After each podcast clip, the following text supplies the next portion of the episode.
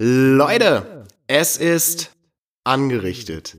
In Folge 11 ist ein Mann zu Gast bei Freivor, dessen Namen wahrscheinlich einigen von euch im ersten Moment mal gar nicht so viel sagen wird. Das werden wir aber klären. Ähm, viele haben geschrieben und haben sich Martin Birkner als Gast in diesem Podcast gewünscht. Und das kann ich absolut nachvollziehen. Ich kannte Martin bis zu dem Moment der Aufnahme tatsächlich auch, ähm, mal wieder nur von Erzählungen. Und ich will jetzt echt nicht rumsülzen oder so. Oder noch mehr Scheiße labern, als ich eh schon tue. Aber in dieser Stunde habe ich Martin in mein Herz geschlossen. Unfassbar, was für eine positive und freundliche Ausstrahlung dieser Mann mit sich bringt. Martin ist deutscher Handballmeister. Er gehörte zusammen mit Legenden wie Gerd Buddenbohm, Jimmy Waldke oder auch dem leider viel zu früh verstorbenen Rainer Niemeyer zu den GWD-Helden von 1977.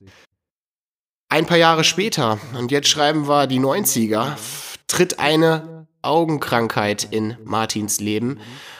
Und er verliert nach und nach sein Augenlicht, lernt aber trotzdem mit diesem Schicksalsschlag umzugehen und bleibt seiner Liebe zum Sport und seiner Leidenschaft als Lehrer treu. Absolutes Vorbild, einfach überragend. Da darf auch mal das Mikro während der Aufnahme umfallen. Alles kein Problem. Bevor ich es vergesse, Physiotherapie Christoph Koch, ja, das ist immer noch so was wie der ja, Porsche unter den Physios für mich. Also überzeugt euch einfach selber. Ähm, ansonsten wünsche ich euch ganz viel Spaß mit Folge 11 von Frei vor äh, mit meinem Gast Martin Birkner. Würde ich sagen, fangen wir einfach mal an, ne? Ich freu, denke. Freue ich mich äh, riesig, ähm, dass du da bist, dass ich da sein darf. Ähm, live naja, nicht live, aber wir, wir senden aus, dem, äh, aus der Küche von Familie Birkner. Ich sitze vor Martin Birgner, einer der Legenden von GWD. Na, Lennart, sollst du lügen.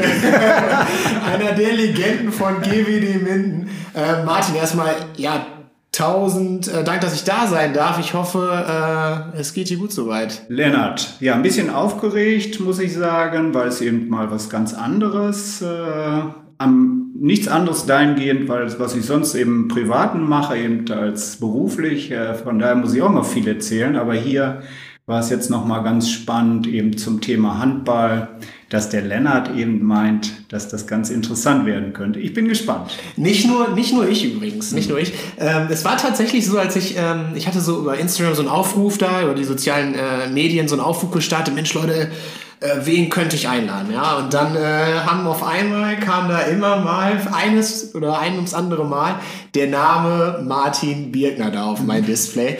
Ähm, also von daher bin nicht nur ich das, sondern auch die äh, Leute da draußen, die das den äh, lieben langen Tag hören. Ähm, Martin, Handball hat dein Leben extrem geprägt. Vollkommen richtig, ja. Wie, wie bist du damals wie bist du damals zum, zum Handball gekommen?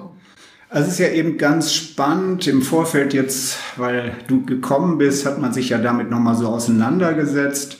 Wie ist man zum Handball gekommen? Wir müssen ja dann so abtauchen in wirklich ja, eher anderes, es ist ja wirklich dann 60 Jahre her, dass man dann groß wird, äh, in der Stadt Minden geboren wird, als achtes von neun Kindern, in der Straße wohnt, am Hohenstaufenring, äh, wo nebenan die Grundschule erst gebaut wird. Aber Sporthallen gibt es eigentlich noch gar nicht in dieser Zeit. Und da ist eben spannend, was macht man mit so einem hyperaktiven Kind? Heute kriegen die Kinder Ritalin, aber äh, äh, damals war es so, dass meine Mutter froh war, wenn sie sagte, so Martin, du gehst jetzt erstmal raus und dann war man draußen. Was machten die Kinder draußen? Ja, da waren dann eben Hinterhöfe, da wurde eben, wenn einer, wenn man das Glück hatte und ein Ball war vorhanden, äh, auf engstem Raum Fußball gespielt, eventuell vor einer Hauswand, bis eben dann gesagt wurde, ey, Ball da eben äh, ist zu laut, Ne, bis 15 Uhr durfte nichts gemacht werden. Oder man schloss sich dann eben den Fußballvereinen an, weil das war eher noch so eine Geschichte damals zu diesem Zeitpunkt. Für mich damals erst ganz interessant. Und Klein Martin tippelte dann zum SC Königstor, zum Kaisersaal. Da war das der Treffpunkt, um dann beim SC Königstor, heute ist es glaube ich SC Minden, dann eben da auf dem Feld mitzuspielen, aber eher schlecht als recht, weil eben Bälle, man muss eigentlich einen Ball haben und damals zu dieser Zeit einen Ball zu haben, das war schon was Besonderes. Und so kam man eben über den Fußball und dann eben über die Schule zum Handball, der damals eben, als ich eben in den 60er Jahren zur Grundschule, zur weiterführenden Schule dann ging zur Realschule, entwickelte sich eben der Feldhandball oder vom Feldhandball das zum Hallenhandball. Und da war eben dieses spannende Thema eben als kleiner Junge, GWD Minden, Weserstadion. Lennart, ich glaube, das weiß ich gar nicht, ob du dir das vorstellen kannst, ob du das eben mal gesehen hast, die Bilder von damals aus den 60er Jahren, wenn Dankersen deutscher Feldhandballmeister wurde und im Weserstadion waren eben äh, fast 30.000 Menschen, die dann Handball, Feldhandball guckten und dann begeistert waren. Und da stand der kleine Martin und ließ sich von Herbert Lübking ein Autogramm nachher geben. Ne? Weil Schwager Karl eben auch aus Dankersen kommt und äh, als junger Mann dann da auch bei GWD Minden dann da halt auch mitgespielt hat. Und von daher war so eine Geschichte eben dann über den Fußball, kam man dann eben zum Handball Nachtdanker sind über den Schwager und dann über den Schulsport, der damals eben halt auch äh, mit Hans-Werner Borcherding jemanden hatte, der eben sehr über den Schulsport eben auch den Handball förderte, aber nicht eben Feldhandball, sondern wirklich halt auch diesen Hallenhandballsport. Mhm. Wie war denn der Übergang damals? Also äh, mhm. wie kam das, dass man erst irgendwie auf dem Feld gezockt hat und mhm. dann auf einmal kam irgendeiner um die Ecke und hat dann gesagt, so ja, jetzt mhm. gehen wir in Halle oder wie? wie? Wie kann man sich das vorstellen? Also es war ja spannend, dass eben diese Feldhandballgeschichte äh, die Deutschen, die Österreicher eben diesen europäisch, europäischen Bereich äh, nur einen speziellen Bereich äh, interessierte. Und ich denke, dass vor allen Dingen über die äh, jugoslawischen und beziehungsweise die Ostblockländer äh, jahreszeitlich auch über die skandinavischen Länder war Feldhandball ja dann nur einen ganz begrenzten Zeitraum möglich. Und dass man dann eben halt da, das wäre nochmal ganz spannend zu sehen, sporthistorisch, wie sich eben dann gerade diese Geschichte entwickelt hat vom Feldhandball, wo eben ja Leute hinten in der Deckung stehen, wo es Läufer gab, wo sie sich ausruhen konnte, ganz anders dann entwickelte dieser dynamische Sport, wo eben sechs Feldspieler wirklich nicht rumstanden oder ein Teil der Feldspieler rumstanden, sondern wirklich immer ständig in Bewegung, in Aktionen waren eben diese, dieses kleinere Spielfeld, ich denke eben, wie, gleich, äh, wie gesagt, aus dem Ostblock kommen. okay. Mhm. Ähm, war denn äh, Handball damals, also ich, ich sage mal so, ne, ich, ich glaube, man muss irgendwie kein Prophet dafür sein, dass man sagt, okay, mindestens irgendwie eine handballaffine Stadt, ne? Ähm, oder ein Handball-geiles Dorf oder wie man das auch immer so nennen will. War das damals auch schon so, dass Handball da so leicht die Überhand hatte? Oder äh, war da noch Fußball so, ich sag mal, auf Augenhöhe, ohne das jetzt hier an die Fußballer da draußen irgendwie despektierlich zu meinen? Also äh, GWD Minden war eben eine, eine ganz große äh Geschichte eben halt, wie viele Dorf, diese Vereine damals eben, die, die Feld, auch Feldhandball machten, da müsstest du eben die Feldhandballer wie Fritz Spannhut dann da eben fragen, die könnten dir das dann aufzählen. Das waren ja dann eben so kleine Dorfvereine, die dann eben diesen Feldhandball, so eine Affinität da sehr, äh, entwickelt hatten wie GWD, wie Dankersen jetzt halt auch. Und hier war der Fußball schon über die äh, Sportplatzanlagen äh, weiter verbreitet dann halt auch. Als jetzt aber auch der, der, nach dem Krieg dann praktisch, dass zum Beispiel Jimmys Papa oder auch Rainer Niemeyers äh, Papa, Arne Niemeyers Opa, dass die eigentlich vom Fußball kommen, dann eben Feldhandball in, sich entwickelte. Ich denke beim TSV Hahn, hier in, beim TuS Südhemmern, in diesem Dorfverein in, in Hille, die dann eben wirklich halt dieses beides parallel machten, so mhm. ein bisschen, und dann aber speziell auf Handball überging. Okay, weil du hast ihn schon angesprochen, den großen TUS Südhermann. Da hat ja, äh, da hat ja deine, ich sag mal so, deine Handballkarriere mhm. ähm, begonnen. Ja, das steht eben da in fälschlicherweise in diesen Social Medias. Und ich wurde eben hier von Lutz Niemeyer darauf hingewiesen, dass es da steht. Das war eben nicht der Fall. Mein Bruder, wir hatten ja eben dieses Thema, früher diese Sporthallen waren ja eine Rarität. Und wie gesagt, Sporthallen gab es eben zu dem Zeitpunkt, als ich eben dann äh, praktisch 14, 15 waren, an einer Hand. Das war die Doppelturnhalle, die dann eben entstand, wo Dankersen vor ein paar hundert Zuschauern Bundesliga Hallenhandball Ende der 60er, Anfang der 70er Jahre spielte. Eine Sporthalle, wo eben, wie gesagt, als kleiner Junge war ich dann da, ich weiß nicht, 13, 14, er drängelte mich, um Dankersen mal Handball spielen zu sehen. Hallenmäßig war das überschaubar. Und mein Bruder fing eben auch über den Schulsport kommen mit Hallenhandball an. Ja.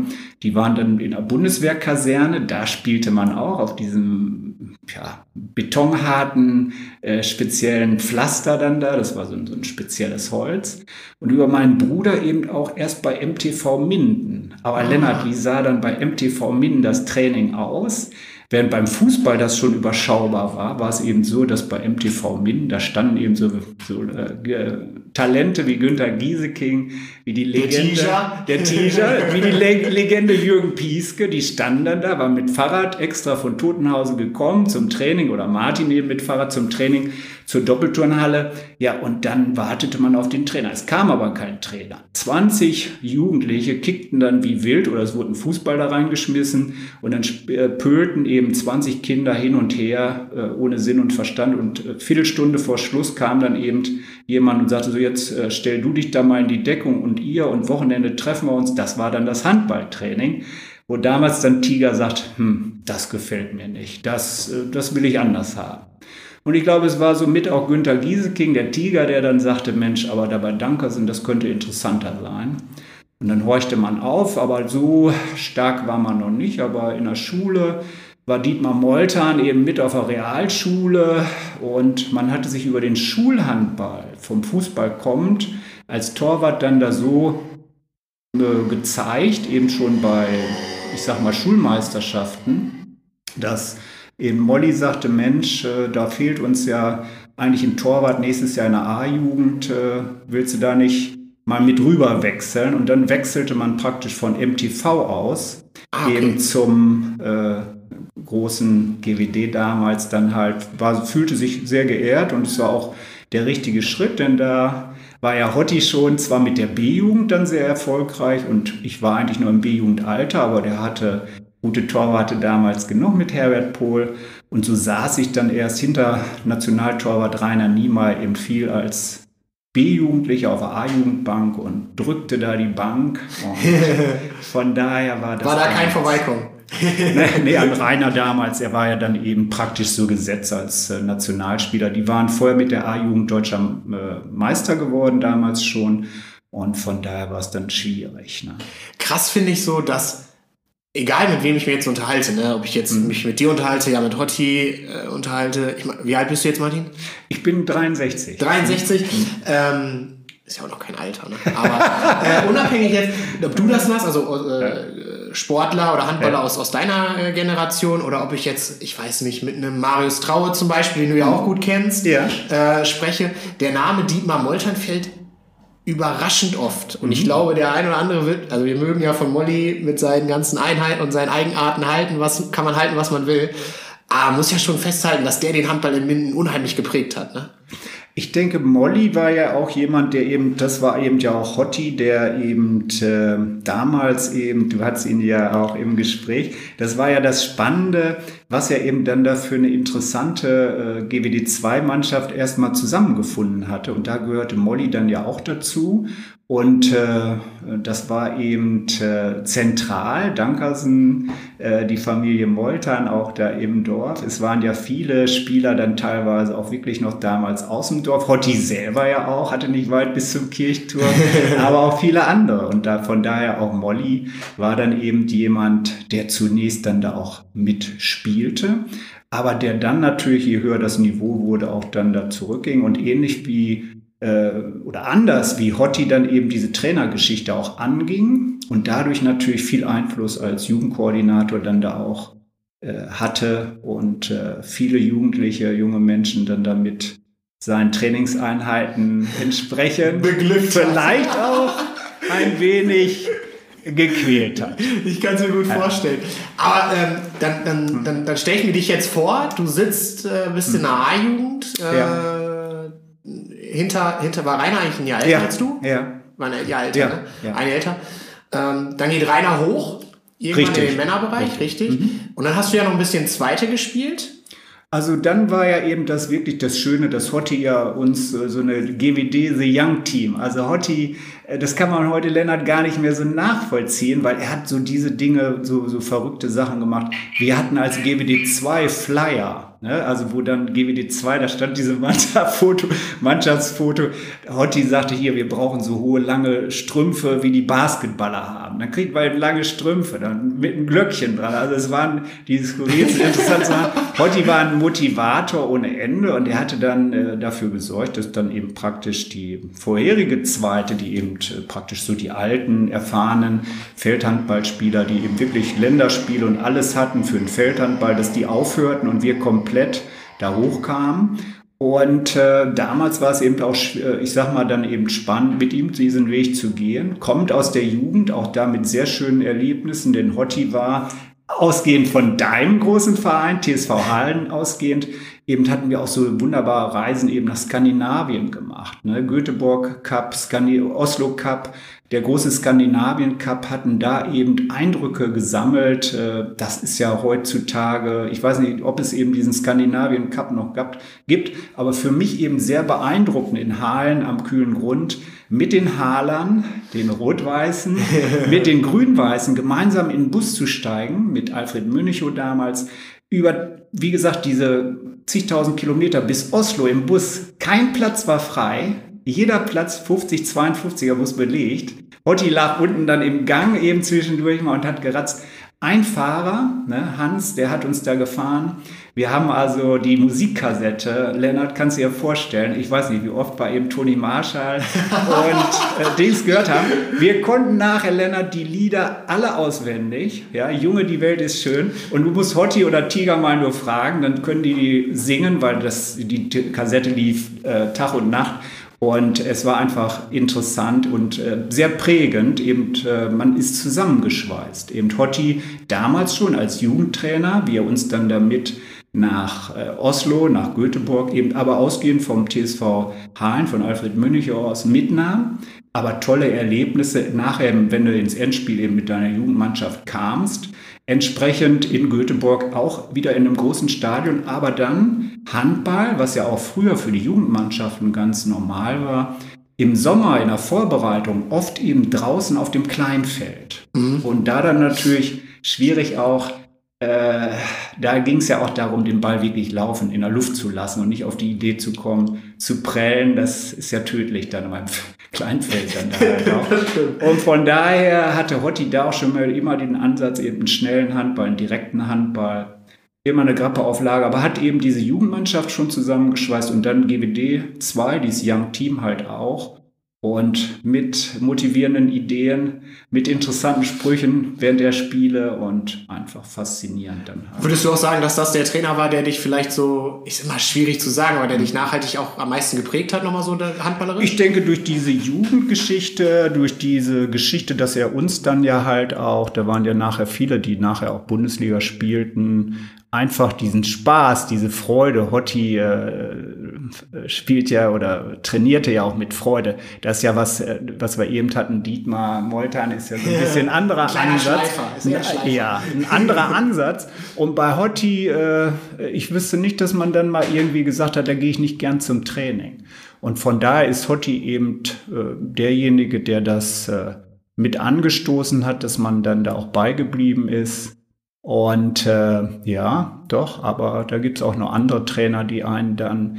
Was ganz wichtig ist, Lennart, ist ja auch immer bei dir, genauso wie bei mir, dass da Menschen sind, die dir und mir als Torwart ihr Vertrauen entgegenbringen. Und das war bei Hotti, als man dann eben aus der Bundesliga-Mannschaft wieder zurückkam in die zweite Mannschaft und die vom Aufstieg in der Regionalliga war, äh, war es so, dass Herbert Pohl eine erste Halbzeit super gespielt hatte. Ich hatte jetzt seit Monaten oder Wochen nicht mehr gespielt in der ersten oder nur begrenzt. Und er sagte in der Pause, wir wechseln. Und ich sagte, Mensch, Herbert hat doch gut gespielt. Nee, du spielst. Ne? Und dann spielte man und äh, dieses Vertrauen, das gibt man dann ja auch wieder zurück. Und diese Trainer, die eben an uns Spieler glauben, die uns das aber auch ehrlich signalisieren. Das ist ja wichtig, dass ein Trainer nicht Definitiv. irgendwie sagt, ne? Und da gehörte Hotti dazu, ne? du spielst und Herbert machte mich warm und es klappte wunderbar. Es war toll wieder äh, hinter also dann Bälle zu parieren, mitzuspielen und mit GWD 2 dann in der Regionalliga dann da auch aufzusteigen. Und das andere war ja dann halt auch äh, mit Fritz Spanngut, der einen dann da sehr geprägt hat. Aber auch andere Trainer wie Vitomir oder so, wo man noch gar nicht, Vitomir Asenjewitsch, wo man dann eben äh, zu dieser Zeit kommt, als im Handball im Kreis Minden-Lübbecke noch wirklich Wunder passierten, passierte eben damals mein Wunder, mein erstes Bundesligaspiel. Und das sind eben so Trainer wie auch Vitomir, äh, das ist eben gar, gar ganz spannend halt auch gewesen, dass, dann, dass man dann eben sein erstes Bundesligaspiel macht, wo man unter der Woche noch bei GWD 2 bei Hotti eben gespielt hat und dann kommt der Anruf und das heißt, du fährst jetzt mit zu einem Bundesligaspiel. Ne? Ja, weil Martin Karcher war, glaube ich, der, der, der vorher für den ersten gespielt hat. Ja. Ne? Äh, der hatte sich, steht, hat sich abgemeldet, glaube ich, irgendwie. Ja. Er ist gewechselt. Ich weiß gar nicht, was war mit dem? Der äh, Martin wechselte ja dann, äh, da war eben auch spannend. Der Martin Karcher, war so ein Vorbild für mich als Torwart. Da ist eben jemand mit Sixpack damals, der durchtrainiert war, der Trainingseinheiten noch und noch extra machte. Und aber mit Rainer Niemeyer dann praktisch einen jüngeren Nationaltorwart vorgesetzt bekam. Martin eben auch super Torwart.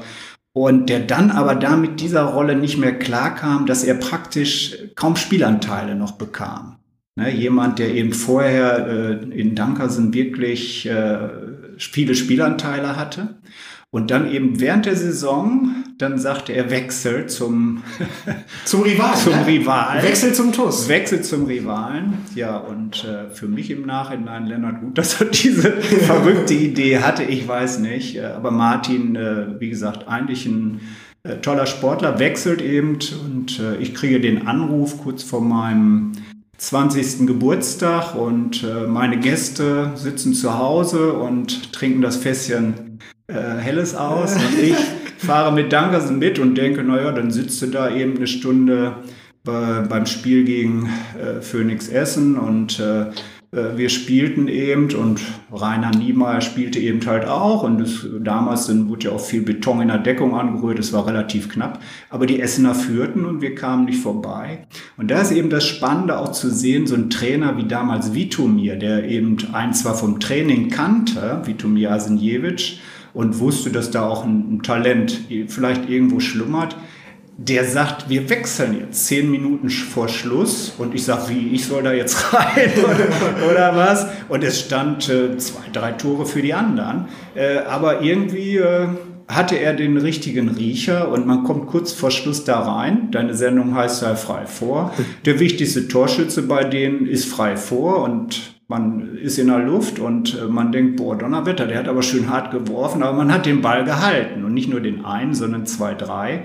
Und man gewinnt dann durch diese Leistung eben mit diesem Spieler, der dann da sein erstes Mal mitfährt, dieses Spiel bei Essen dann, damals bei Phoenix Essen war das dann noch, die gab es also auch.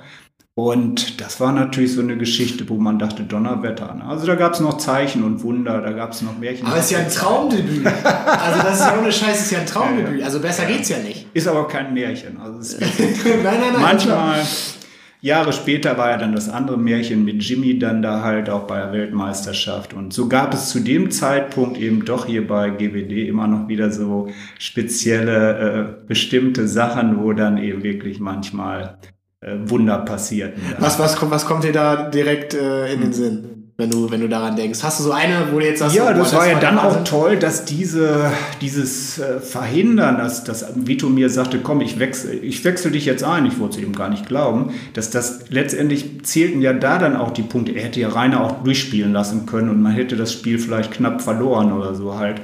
Aber dadurch auch, äh, dass man dann in diese Qualifikation kam zur deutschen Meisterschaft, und praktisch in dieser, wenn man sich das überlegt, das ist ja wirklich ein Traum, weißt du, du wirst eben, machst deinen ersten Bundesliga-Einsatz und fährst dann eben zu den, damals gab es eben noch die Überkreuzrunden gegen entsprechend dann da halt auch äh, Hofweier und im Endspiel gegen Großwaldstadt und du spielst dann in dieser Halle äh, äh, dann das Endspiel an der Dortmunder Westfalenhalle vor, äh, weiß ich nicht, wie viel tausend Zuschauern, wo GWD eben mit Sonderzügen dann hin ist. Äh, wie gesagt, spielst dann im, im Mai dann da äh, um die deutsche Meisterschaft und wirst deutscher Meister, das ist schon doll. Machst dein Abitur ne? und ja. wie gesagt, Geil. das ist schon. Ey, das müsst ihr euch, Leute, das müsst ihr euch mal vorstellen, ja, mit Sonderzügen. Mhm. Mit Sonderzügen, ja. das kennt man normalerweise nur, wenn, äh, weiß ich nicht, äh, mhm. wenn, wenn, wenn Schalke, Schalke auswärts oder so, ne? Die fahren mit Sonderzügen. Ah, das war damit so krass. Ähm, Martin, du hast das Finale angesprochen. Mhm. Ähm, nimm uns mal mit, weil es war ein Herzschlag, Herzschlagfinale. Ähm, es ist, war wirklich ganz irre. Da war eben auch das Spannende, dass Vito mir auch mal sagte, mach dich mal warm, Junge. Und man dachte, oh ja, jetzt, jetzt darf ich. Aber das war eben aber das so im Einzelnen, Lennart, da die, die, es war ja dann wirklich äh, kurios, weil letztens wurden, äh, fragte mich auch jemand, der hatte dann äh, dieses Finale geguckt, halt auch mit fünf Minuten Strafe. Und immer ja. wieder, wenn wir das nochmal uns anschauen, auch von der Traditionsmannschaft, wieder gab es fünf Minuten Strafe. und äh, ich wurde die Tage auch nochmal gefragt. Aber es ist eben, wie gesagt, dann raus. Es blieb spannend. Axel verwirft einen sieben Meter, der wird nochmal zurückgenommen. Bei 2020? Ja, Bei 2020 und, und, und dann macht er das Ding dann da halt auch und es war einfach, also nachher diese Stimmung, das ist eben, kann man sich eben kaum heute mehr, also ich kann es mir nicht mehr vorstellen, weil wie gesagt, das war schon enorm. In dieser Dortmunder Westfalenhalle, das ist schon äh, ausverkauft, die Stimmung vorher, überhaupt während des Spiels dann halt auch. Ne? Ähm, äh, während des Finales äh, mhm. oder, oder in der letzten Sekunde des Finals pariert mhm. ja meines Wissens nach Rainer Niemeyer nochmal einen wichtigen Wurf. Mhm. Richtig. Ähm, du hast ihn eben schon ein, zwei Mal angesprochen. Ja viele von uns oder von den Leuten, die das hier hören ja, auch, ne, die kennen ihn natürlich auch noch, ne, äh, gerade durch seinen Sohn äh, Arne. Leider ist, ist Rainer ja viel zu früh äh, äh Vollkommen richtig, ja. Äh, verstorben. Ja. Ähm, du hast lange mit ihm zusammengespielt und kennst ihn ja sicherlich auch noch mal aus der Zeit nach dem Handball. Du hast eben eure Traditionsmannschaft angesprochen, werden wir auch gleich noch mal drauf kommen. Aber ähm, probier doch mal irgendwie abzureißen, was war das für ein Typ damals, Rainer Niemeyer? Und ähm, was war es für ein Mensch? Mit Rainer, das war eben das Faszinierende halt auch mit Jimmy, äh, dass damals eben ja die beiden äh, hier aus diesem Dorf dann kamen. Rainer und Jimmy, dass Jimmy eben ein äh, in seinem schlüpferblauen Kadett L, sagenhaftes Modell, ihr müsst mal irgendwo im Internet gucken, wie dieser Kadett L aussah, einen abholte. Äh, das war eben zu der Zeit, bevor die beiden dann eben so erfolgreich, Jimmy ja auch in der Nationalmannschaft dann da einschlug und mitmachte. Die nahmen einen eben mit, äh, weil wir auch gemeinsam äh, studierten, äh, Rainer und Jimmy auch in Bielefeld, wie ich dann eben später auch die, äh, weil ich habe erst spät Führerschein gemacht, die beiden nahmen einen mit, Rainer und auch Jimmy. Und es war immer, äh, wie soll man sagen, äh, es ging immer um den Handball, um den Sport, weil wir fuhren dann eben teilweise auch gemeinsam äh, eben nach Bielefeld oder zurück. Oder man saß mal äh, mittags eben in Bielefeld äh, beim Griechen in der Uni Bielefeld, aß was, kam dann auf die Fischhalle in Minden zu sprechen und sagte, Mensch, da müssten wir eigentlich auch mal hin. Ist direkt vom Griechen aufgestanden nach Minden gefahren und dann in die Fischhalle nach Minden, um da dann nochmal Backfisch zu essen. Also das sind so Dinge. Und Rainer war immer jemand, der sehr engagiert eben für diesen Sport dann da auch war und äh, auch eben im Training immer präsent war, immer da war. Man, ich hatte ja dann auch andere Torwartkollegen, die ganz spannende Charaktere waren waren. Rainer war immer top motiviert, auch im Training, da irgendwie sich mal hängen lassen oder so null. Und von daher war man natürlich auch als äh, zweiter Torwart da, der hinter ihm da stand, immer ähm, in so einem Sog mit drin ne, und sagte, Mensch, da kann ich auch noch mal eine Schippe drauflegen. Und das war einfach äh, menschlich auch jemand, er war ja Kapitän dann halt auch der Mannschaft, der sich engagiert hat, ne, der ihn nach, wer, wer ihn nachher auch als Trainer kennengelernt hat diese Dinge, das waren ihm ja wichtige Sachen dann überhaupt. Die Mannschaft, dass das eben dann da rund lief. Ne? Auch mhm. als Akt, als Spieler dann halt auch. Ne? Ja. ja, ich habe ihn auch nur äh, leider nur mhm. kurz mhm. einmal kennenlernen dürfen mhm. in, in einem paar, auf ein paar Veranstaltungen oder ihn mal erleben mhm. dürfen. Äh, mhm. wie gesagt, viel zu früh, leider. Aber ähm, okay, machen wir, machen wir ähm, das Thema zu, obwohl, mir fehlt natürlich noch eins, dann seid ihr deutscher Meister geworden, ja, also dann, dann, dann steht es da 2021, 20, ja, Niemeyer pariert äh, äh, das Ding. Was war dann in Minden los? Wie, wie, was, wie kann man sich das vorstellen? Schwierig, das ist schwierig. Ich denke, wir, äh, dass die, die Geschichte war ja dann die, dass man eben dann nachher auch erstmal Empfang in der, der Stadt Dortmund hatte. Genau. Und äh, da dann praktisch ein großes äh, Bankett dann da war, die Stadt Dortmund äh, lud dann ein. Und von daher war es so ein bisschen schade, dass das natürlich nachher erst auf, der, ähm, auf dem Spielfeld, Lennart, das ist dann natürlich, da gab es ja kein Halten für die GWD-Fans in der Dortmunder Festfalenhalle selber dann halt auch. Ne? Weil da war ja dann erstmal äh, Jubel und Trubel. Was dann natürlich schade ist, ist dieser Cut eigentlich dann gewesen, dass wir als Mannschaft nicht mit den Fans dann direkt mit konnten, sage ich mal, weil dann kam dieser offizielle Teil wo du dann da von den Fans wieder getrennt wurdest. Und das eigentlich, sage ich mal, heute ist im Nachhinein. Schade, ne? aber es muss ja halt sein, dieses Offizielle. Aber da war dann eben so dieser Cut, dass man dann nicht mit den Fans weiterfeiern konnte, sondern dann die Fans praktisch vorfuhren nach Dankersen. Als wir dann natürlich, ich, ich, sag mal eher Richtung Mitternacht dann kamen, waren natürlich die Fans und bei Harry Boy immer noch was los. Aber es wäre was anderes, wenn man dann, ich sag mal, die, die, die Meister, diese Meisterschale oder dann eben die, die Ehrung, die, die Nadeln, die, die Wimpel dann bekommt und fährt dann eben mit den Fans mit. Ja, Aber es war schon eben äh, ein, sehr, ein sehr einmaliges Erlebnis, eben diese deutsche Meisterschaft. Direkt eben nach dem Schlusspfiff mit den Fans. Das war eben ein, ein beschreiblicher Jubel dann da halt auch. Und diese diese Stimmung, diese, ja, die, die kann man, das vergisst man eben halt nicht. Das, das glaube ich gerne. Ähm, dann war GWD, irgend, das Kapitel GWD irgendwann dann zu Ende. Äh das ist ja eben, Lennart, äh, das Spannende, wenn man eben dann äh, das so sieht. Es ist ja eben äh, auch heute nicht anders, beziehungsweise heute ist es eben dahingehend anders, dass eben ja die Vereine sind ja eben GWD, die anderen Vereine beim Sport eben schon ganz anders. Wir waren ja keine Profis und da muss ich eben selber auch immer gucken, wie ähm, wird man der Sache heute gerecht. Ne, mit Gerd Buddenboom hatten wir letztens gesprochen, als GWD gespielt hat und er war traurig, mit wie viel, mit, dass die GWD ohne grün-weißen, äh, grün-weißes Blut gespielt haben, dann halt.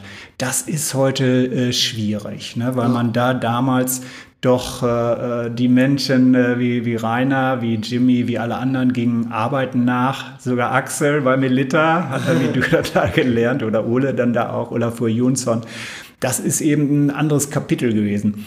Und äh, damals war es eben halt auch so für mich, dass dann eben halt äh, zu dem Zeitpunkt gab es eben auch Trainerdiskussionen. Äh, Vitomir äh, führte uns zur deutschen Meisterschaft, führte aber die Mannschaft nicht weiter. Ja, das okay. weiß ich bis heute. Also andere GWD-Traditionsleute wie Jimmy, wie Rainer hätten dir das erklären oder nicht erklären können, weil es, wie gesagt, ist ja nicht begreiflich, warum dann. Ja. Äh, andere Trainer hatten dann äh, Probleme mit der Mannschaft. Und äh, da war man dann eben, äh, was ich vorhin auch sagte, das Kuriose war ja dann, was macht ein Trainer, wenn er unter Druck steht? Da werden ja Bauernopfer oft gesucht. Da war man dann eben mal auch ein Bauernopfer und was ja nicht schlimm war, sondern dann durfte ich wieder zweite spielen, ja. Lennart. Und was wir ja vorhin sagten, man konnte dann seine Leistung zeigen. Und die zweite spielte ja dann sehr erfolgreich, auch einen tollen Sp äh, Handball. Die äh, Sporthalle in Dankersen war damals. Da war Hotti auch noch Trainer, ne? Bei, da war Hotti ja. noch Trainer, rappelvoll. Ne? Und das war im Grunde genommen, tja, für einen selber äh, wichtig, dass man wieder spielte, mehr spielte. Ja. Und äh, dann kam eben äh, später eben der äh, Cut praktisch dann da halt auch mit Dankersen nach einer Verletzung halt auch. Man hatte in der, ich hatte in der ersten Mannschaft nochmal ausgeholfen, weil bei einem Testspiel und dann eben einen sieben Meter eben äh, dummerweise mit dem Kopf abgewehrt, unkoordiniert aufgekommen. Und da waren dann, bin ich eben äh, unglücklich da das Knie verdreht. Da fehlt mir eben das vordere Kreuzband. Und dann war man eben gesundheitlich, sportlich dann da halt raus durch diesen Kreuzbandriss, diesen Kreuzbandanriss. Und das weißt du ja auch von anderen Spielern, die tun mir mal leid, wenn ich das heute höre. Da ist man dann schnell eben, zwar, dass man sagt, ja, wir kümmern uns, aber das ist dann eben Sport, da sind dann andere Dinge wichtiger. Und dann äh, war man eben außen vor und äh, damals gab es eben, äh, dass man sagte, ja gut, wenn du wieder fit bist, dann kannst du wieder angreifen. Klar. Aber da gab es dann eben äh, die Nettelstädter, die dann eben damals für, den, äh, für ihre sehr erfolgreich spielende äh, Mannschaft dann halt auch praktisch einen dritten Torwart suchten für den ähm, Europapokal auch, der dann, wenn eben damals war auch wieder ein sehr starker, wir hatten ja eben Rainer Niemeyer, aber bei Nettelstedt war Klaus Wöller damals eben Torwart, der eben auch auf höchstem Niveau für die Nationalmannschaft auch spielte, dahinter Peter Lipp. Aber da suchte man noch jemanden, wenn jemand ausfällt, der, der eben da auch Bundesliga-Erfahrung hat. Und hat dann gesagt, ja gut, der hatte zwar eine Verletzung, aber den nehmen wir dann äh, mit. Na, und dann ging man eben nach Nettelstedt, aber eigentlich nicht zum Kader der ersten, ja, gehören schon, aber im Grunde genommen für die zweite in Nettelstedt spielend. Und das war für mich auch absolut okay. Da hatte man auch eine interessante, verrückte andere, verrückte andere Mannschaft mit Jürgen Beißner, äh, jemand, der eben hier auch bei sowohl bei dem einen wie bei dem anderen Verein auch gespielt hat, die aus Nordhemmern kommt und der mit mir zur Schule gegangen ist und wo wir eben auch lustig unterwegs waren, spielte Verbandsliga, ja, mehr oder weniger erfolgreich. Nettelstedt wollte da auch eigentlich so ein bisschen anschließen, wie das Hotti machte, aber da muss man ja so einen Hotti haben und den hatten Nettelstedt eben zu dem Zeitpunkt nicht, aber wie gesagt, da spielte man und wie das dann manchmal so ist, ist ja manchmal so spannend, dann da halt auch gab es dann eben auch bei Nettelstedt nach einer Saison Trainerwechsel und das dann eben interessanterweise Michael Krieter, Junior-Nationalspieler unter Hotti, kam nach Nettelstedt und eigentlich Erste spielen sollte. Und da war eben auch ganz spannend zu sehen, wie dieser junge Mann eben kam, übergewichtig, aber ein großes Selbstvertrauen und, und äh, ne, Pumpe Krita, ich weiß nicht, wie gesagt, hat in Kiel na, wirklich, weiß nicht, zehn, über zehn Jahre dann wirklich auf hohem Niveau. Oh, alles gespielt? Nee, passiert, oh. passiert nichts. Ist nichts passiert. Ist nichts passiert. Alles gut. Lennart, Entschuldigung. Er fängt das Randalieren an. Und Michael Pumpe-Krieter war eben dann halt auch so spannend, dass er dann aber diese Vorbereitung, er war davon ausgegangen, dass er eben da direkt hochkommt, dass damals Milan Lazarevic das ihm nicht verzeihen konnte. Trainingsbeginn war 18 Uhr und wann kam Michael um 18.30 Uhr? Einmal, naja, sagte Milan, Donnerwetter. Und dann kam aber nochmal und hatte verpennt und dann war Michael Krieter raus, jemand, der eben eigentlich von äh, gekommen war, um äh, Bundesliga zu spielen, spielte dann zweite und ich spielte dann diese Saison mit Peter Lipp dann da in der Bundesliga. Und äh, Michael Krieter guckte sich die Sache eben aus der zweiten an, kriegte dann direkt eben einen Vertrag beim THW Kiel und ging dann eben da nach Kiel dann. Sein Sohn hat ja auch äh, ein ja. paar Jahre hier in, in Dankhausen auch in der zweiten ja. gespielt, ne? auch ja. den Schwung in der ersten nicht geschafft. Aber äh, da erkennen vielleicht ihr da draußen, die noch mhm. eine Dekade jünger sind, vielleicht äh, den Namen Krieter auf jeden Fall.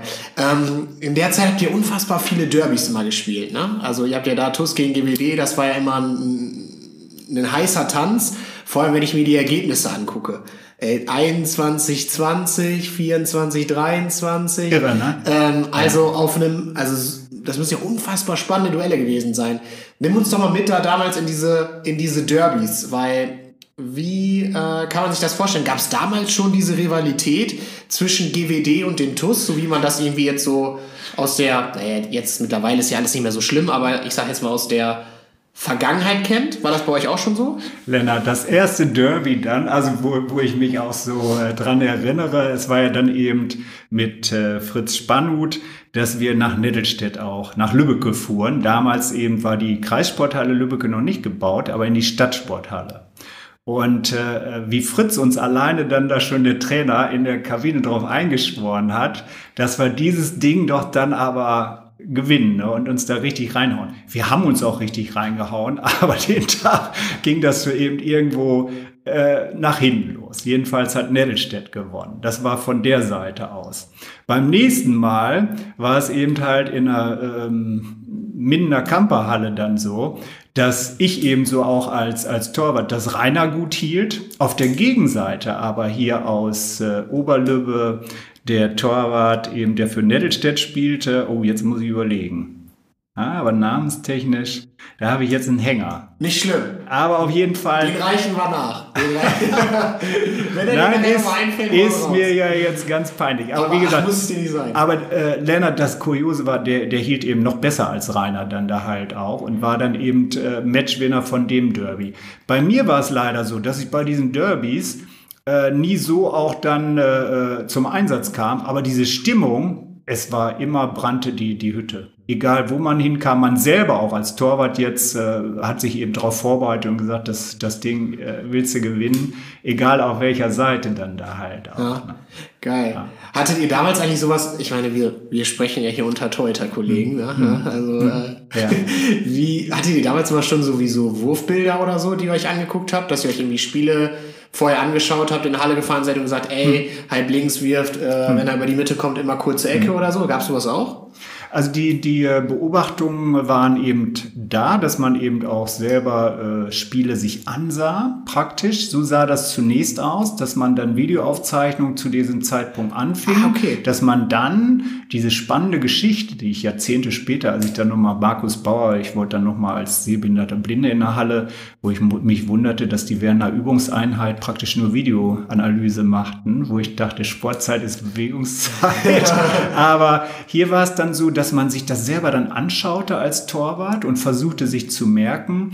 Und hier war es eben Günther Gieseking, der dann eben das äh, analytisch dann aufnahm. Das, was du eben heute oder was mir Yannick Borcherding erzählte, dass ja beim Fußball eben normal ist, dass du dann eben so Dienste hast, die dir das analysieren, die dir sagen, also so sieht das da aus, so laufen die beim Fußball oder beim Handball. Wahrscheinlich hast du ja auch extra Dienste, ja, genau. die dann auswerten, wie ist das Wurfbild, was macht er dann.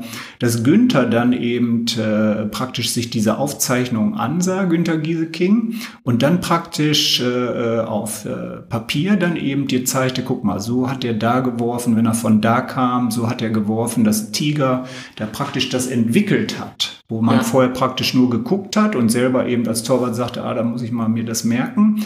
Dass Tiger dann unmittelbar vom Spiel auch nochmal kam und dann eben zeigte, guck mal hier, äh, so, und, so und so ist das, der Spieler beim sieben Meter, guck mal, da hat er diese Vorliebe oder wenn er so rumkommt, zieht er gerne. Und das dann eben ist ja auch nicht schlecht, unmittelbar vorm Spiel dann nochmal zu sehen. Und manchmal oder recht häufig äh, entspricht ja das dann halt auch. Die Spieler können, kommen ja aus ihrer Haut da nicht raus. Und sensationell mal irgendwo, als wir in Flensburg eben mit dem VfL Hameln spielten, dass man dann, ich glaube, sieben, sieben Meter halten konnte. Wahrscheinlich eben halt auch über diese Analyse von Tiger dann da halt auch. Was schade war, dann hält man mal sechs, sieben, sieben Meter, verliert trotzdem das Spiel. dann war die Freude, nichts, dann war die Freude eben nicht ganz so groß. Okay. Ja, aber so war das eben, dass praktisch Tiger das so äh, entwickelt hat dann da auch. Also jedenfalls für mich als Torwart dann da halt. Spannend. Und vorher eben an Videoaufzeichnungen, dass man selber sagte, Mensch, und sich das eben versuchte dann einzuprägen. Günther Gieseking ja weiterhin bei GWD sehr, sehr aktiv, ja. genauso wie, wie Hotti, die beiden. Genau. Ähm, du bist, oder sag ruhig, nee, hast du, nee, nee. Ähm, dann bist du, dann war Nettelstedt äh, mit Nettelstedt, da gab es dann eben nach all den Jahren Sponsoring äh, Looks Where the Money Runs, äh, ist ja das dann eben, nicht, dass ich da nachgelaufen bin. Das Nein, mit so einschätzen.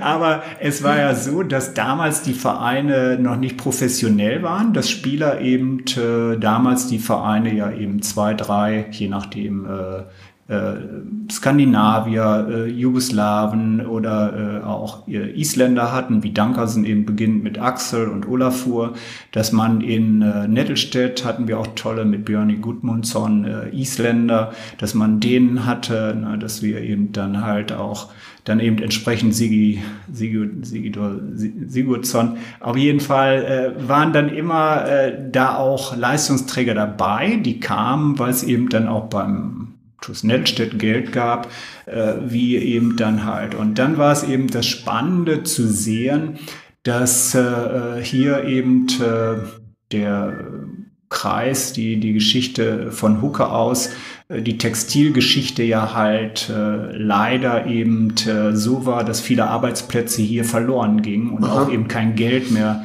von daher kam dann halt. Ne? Ein großzügiger Sponsor fiel weg.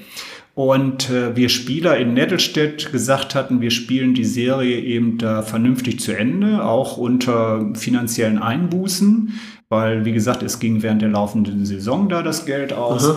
Und äh, dann hieß es, äh, wenn ihr das macht, dann könnt ihr nachher eben ablösefrei gehen. Und das Schöne war damals in Anführungsstrichen nicht, dass wir mit Nettelstedt, obwohl wir einige Punkte geholt hatten und auch viele Spiele knapp verloren hatten, leider abstiegen. Ja, aber auf der anderen Seite eben halt auch da das Schöne war, dass man dann eben Interesse da war von meinem ehemaligen Trainer Fritz Spannhut. Wir hatten ja vorhin auch dieses wichtige Thema Vertrauen und dass der eben äh, sagte, diesen Martin Birkner, den möchte ich gerne mit vielen anderen ehemaligen GWD-Spielern, mit Gerd Amann, mit Rally Niemeyer, mit äh, Carsten Berg dann da eben in Hameln äh, spielen sehen und äh, mich eben über den äh, VfL Hamel da angesprochen hat und äh, Fritz Spannhut, weil du fragtest ja vorhin, ist eben so jemand, äh, der einem da eben viel Vertrauen äh, entgegengebracht hat. Und das war einfach nochmal eine sehr schöne Zeit, dieser Wechsel vom äh, TuS Nettelstedt dann zum VfL Hameln mit Fritz und mit Tiger dann als äh, Torwarttrainer, der einen da sehr nochmal äh, sportlich auch, äh, ja, praktisch noch weiter sportlich als Torwart dann nach vorne gebracht hat, beide. Und eben auch das Vertrauen gegeben hat. Bist du, bist du dann aus dem Mühlenkreis äh, weggezogen oder bist du aus Minden immer mit Tiger zusammen? Äh, das war eine spannende Fahrgemeinschaft. Ja, ja, wir sind dann, das äh, war ganz spannend mit, äh, oh, ich muss ja hier mit dem... Nee, ich, ich, ich, ich, ich, ich ziehe schon zurück. Lennart kriegt schon Angst. Der, der, Blinde, der will ins Mikrofon beißen. Ich bin noch, dafür, ich bin noch, ich, das ist, es geht hier hier, ich bin ja nur dafür da eigentlich. Lennart, Lennart passt auf, dass ich nicht randaliere. Auf jeden Fall war das total witzig, Lennart, weil dann war ja diese Fahrgemeinschaft zu, zu Fritz, der hatte einen herrlichen Mercedes. Man darf ja Reklame machen. Nein, aber ja, wie gesagt, doch, doch, klar, Mercedes ja. 230er und sechs Zylinder. Und dieser Wagen, vorne saß Fritz dann und neben ihm Günther und hinten saßen dann Rallye, äh, Carsten und ich, dann war die Molle voll, dieser Mercedes. Ja, und man fuhr eben dann nach äh, Hameln. Später bin ich dann äh, mit Gerd Amann, dass ich mit dem eine Fahrgemeinschaft hatte, weil mit fünf war dann doch ein bisschen eng. Und ja. Fritz hatte umgehandelt, auch die, der Mercedes war nicht mehr ganz so komfortabel. Nein, aber Spaß beiseite. Es war schon toll mit dieser Fahrgemeinschaft mit Fritz, weil dann waren die Ampel, die, die Schranken waren immer runter in Dankersen, wenn wir dann los wollten. Aber Fritz kannte die Schleichwege und dann fuhren wir in Fahrgemeinschaft äh, nach Hameln in die Hölle Nord und das war schon äh, einfach eine schöne Zeit und später eben dann mit Gerd Amann in Fahrgemeinschaft von Haus Berger aus. Hm. Fantastisch. Hm. Und dann zwei Jahre später ging es wieder zurück.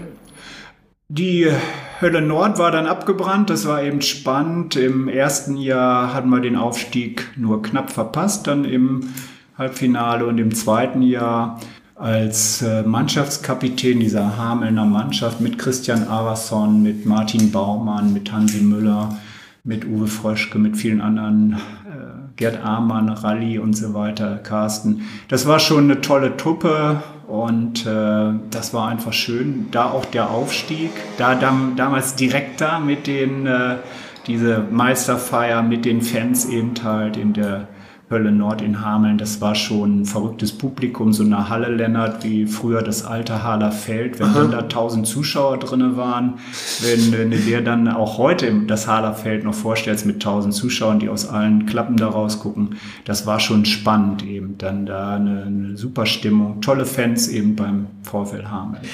Und die Hamelner wollten nach dem Aufstieg auch gerne, damals Dieter Terraske, dass man weitermacht, aber Fritz, der Trainer, der war streng, ich war im Referendariat und hätte zu einem Vorbereitungstermin nicht äh, mittrainieren können. Und da hatte Fritz gesagt, nee, die müssen alle dabei sein. Und er hatte auch recht. Es war dann auch gut so, wenn man dann so erfolgreich aufhört. Und hier wartete das nächste spannende Abenteuer Dann kam der TV Sachsen-Ross Hille. Sachsen-Ross. das Sachsen-Ross. Immer wieder, immer wieder. Das Sachsen-Ross. Ja, Jimmy äh, war da, Ötte Reimler war zurückgekehrt und von daher mit André Tempelmeier, ein junger Spieler, dann halt auch da. Und es war auch da wieder ganz spannend, ganz anders, aber so eine tolle Mischung. Wo hat man das heute? Vier, vier Linkshänder, die äh, eben alle, neben André Tempelmeier, der eben für nachher später für Hameln und auch für Lemgo über lange Jahre da sehr erfolgreich auf rechts außen spielte, deckte und machte, der dann eben bei uns junger Spieler war dann mit dieser Truppe dann eben. Liebe Grüße gehen übrigens raus an seinen Sohn ja, an dieser Stelle. Ja, ganz liebe Grüße. ganz liebe Grüße. Ja, nein, und äh, Lennart, das war schon dann spannend, da dann eben äh, mit dieser Mannschaft dann wieder ganz anders dann auch Handball zu arbeiten, wo man dann eigentlich aus einem Bereich kam mit Günther und Fritz, wo äh, harte Trainingsarbeit kam und dann kam man nach Hille und dann wurde der Fußball in der Mitte geworfen. das man, war schon damals. Man sagte, Mensch, können wir nicht mal ein bisschen, ach Martin, komm her. Ne? Und es ging aber auch so und es war einfach aber auch hier die Hiller-Zeit dann nochmal wieder ganz spannend. Schwierig für mich als Torwart, weil äh, da war man ja schon fast wie so ein Auswärtiger als Südtermeraner und wie gesagt, da gab es Konkurrenzen zu, äh, mit anderen Torwartkollegen, die eben dann äh, nicht Erste spielte und von daher gab es manchmal von oben böse Rufe und das kannte man nun äh, außer Hölle Nord dann gar nicht, dann da halt auch, dass man dann... Echt? War da dann tatsächlich so, dass da so eine Rivalität herrschte? Ja, wenn dann natürlich da verwandtschaftliche Verhältnisse ah, sind ja, und okay. dann ich, äh, reinrufen... woher das herkommt. ja, Lennart, das war schon irgendwo, dass man da, hä, der guckte mal hoch und da, hä, das ist doch jetzt hier ganz verkehrt. Ich weiß nicht, ob sowas in Hallen gibt geben können. Ich weiß nicht. Ja. Lennart cool.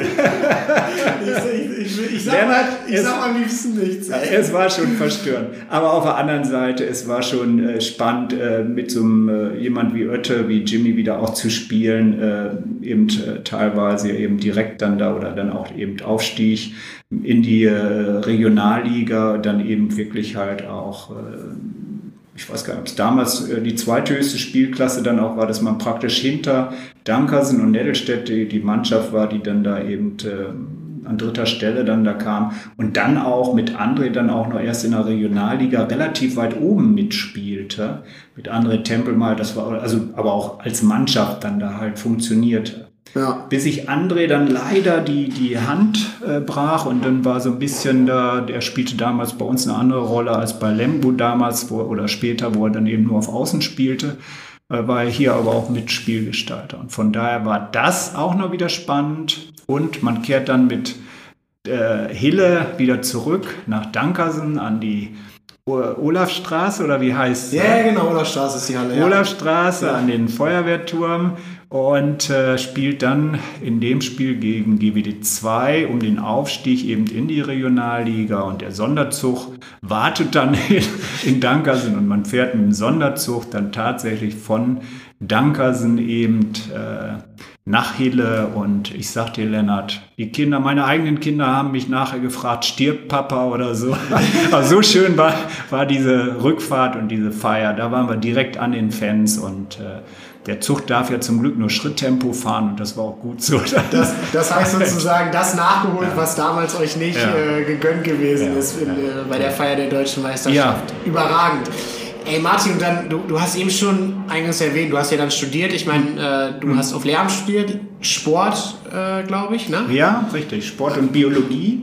Ja, und die Examensarbeit, die war über attributionstheoretische äh, Ansätze dann halt im Sport. Und jetzt wird der Lennart sagen, was kann das wohl heißen? Das Hört sich erstmal wie eine Krankheit oder so. Ja, und dann ist die Krankheit, nach, wir Menschen suchen ja nach Attribution, nach Ursachen. Warum äh, passiert jetzt dies oder jenes? Und warum haben wir jetzt ein Spiel gewonnen oder verloren? Halt auch. Und darüber hatte ich eben das erste Staatsexamen halt, warum gewinnt man oder verliert man ein Spiel, History of Losing and Winning. Und was macht Lennart, wenn er ein Spiel gewonnen hat, In der Regel bin ich dann voll stramm zu Hause. Und, und sagt, das, das lag an meinen starken Fähigkeiten. Und wenn man schlecht gespielt hat, dann sagt man eben dann eher external. Dann sagt man, nee, das lag nicht an mir, das lag irgendwie hatten wir heute den, der Ball war nicht so in Ordnung oder irgendwas war da nicht. Das Endergebnis ist bei mir gleich auf jeden ja. Fall. Ich wäre, glaube ich, nicht der richtige Proband für deine Studie gewesen. Oder so. Doch, wir hatten damals Verbandsliga, es war ganz spannend. Da könnte sogar Halen mit dabei gewesen sein. Ja, also war ganz spannend, dass man eben Handballmannschaften äh, befragt hat vor dem Spiel, nach dem Spiel eben halt. Ne? Warum ja. gewinnt man, warum verliert man? Wie, wie stand das eben? Vorher hatten die vorher die Serie schon gut gespielt. Und von daher war Sport äh, immer das, was mich interessiert hat und auch im Studium eben, wie gesagt, mit Rainer, mit vielen anderen äh, Handballkollegen, denn in der Uni waren wirklich viele Handballer. Das ist noch heute so. Das ist immer ganz witzig. Ich habe leider nicht in Bielefeld oder in, mhm. also in mhm. Bielefeld studiert. Mhm.